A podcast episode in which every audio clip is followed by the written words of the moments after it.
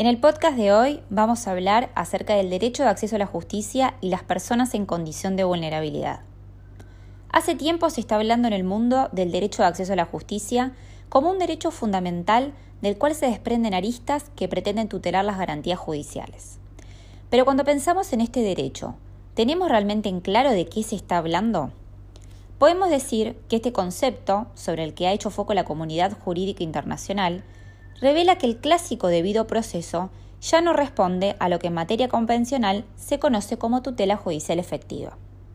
Es decir, la violación sistemática de los artículos 8 y 25 de la Convención Americana de Derechos Humanos, advertida en reiterada jurisprudencia de la Corte Interamericana,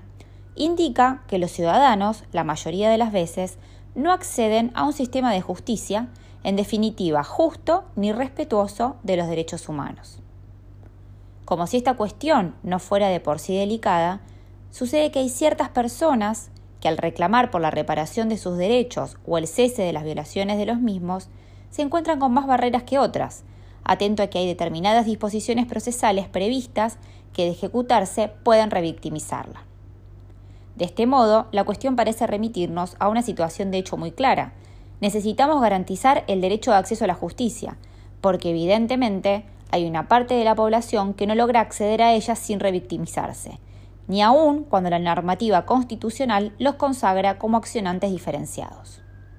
Ejemplo claro es el artículo 42 de la Constitución Nacional, que resguarda con la máxima protección los derechos de los consumidores y usuarios, y la Ley 24.240, que reglamenta dicho artículo, prevé la gratuidad de las actuaciones en su artículo 53, cuando necesitaren defender sus derechos vulnerados, y amén de que esta categoría diferencial quedó constituida como tal en 1994, se violó su derecho de acceso a la justicia una y otra vez, tras no permitirle litigar gozando de este derecho constitucional hasta el año 2017. En este sentido, la Corte Suprema de Justicia de la Nación, en el caso Consumidores Financieros Asociación Civil por su Defensa contra Nación Seguros S.A. sobre Ordinario, señaló expresamente Respecto del artículo 53 de la Ley 24.240, que al prever el beneficio de justicia gratuita, el legislador pretendió establecer un mecanismo eficaz para la protección de los consumidores, evitando que obstáculos de índole económica pudieran comprometer su acceso a la justicia y, en consecuencia, privarlos de la efectiva tutela de los derechos consagrados en el texto constitucional.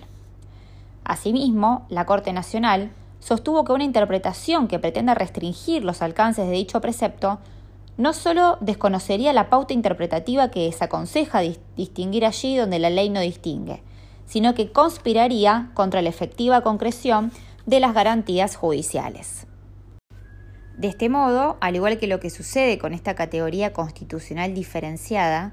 coexisten grupos de la población que por diferentes motivos encuentran en mandatos procesales cuando no en leyes de fondo, serias barreras para acceder a la justicia,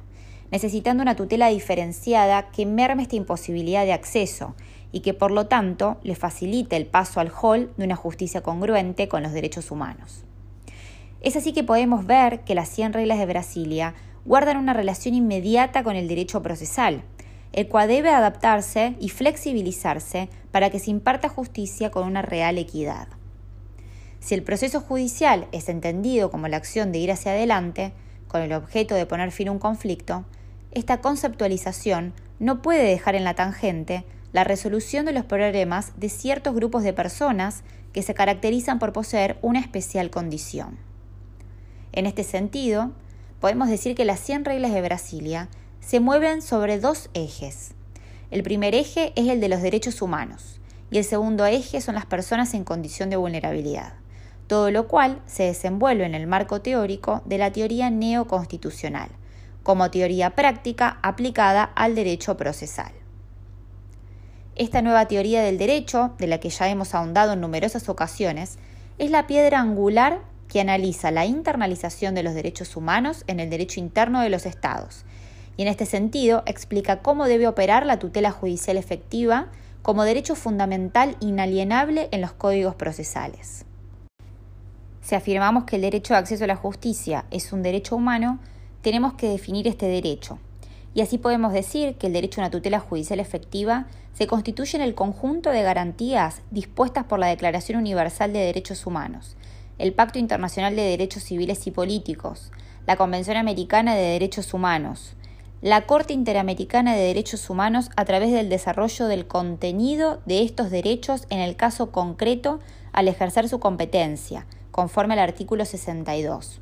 y los principios que surgen del orden público internacional, como el Jus Cogens, que operan como un piso mínimo y las que deben ser efectivas en todos los procesos judiciales para que podamos decir que estamos frente a un debido proceso. La transversalidad del derecho de acceso a la justicia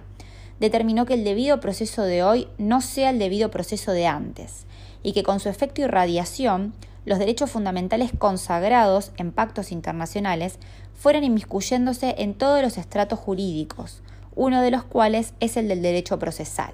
modificando así los estándares procesales.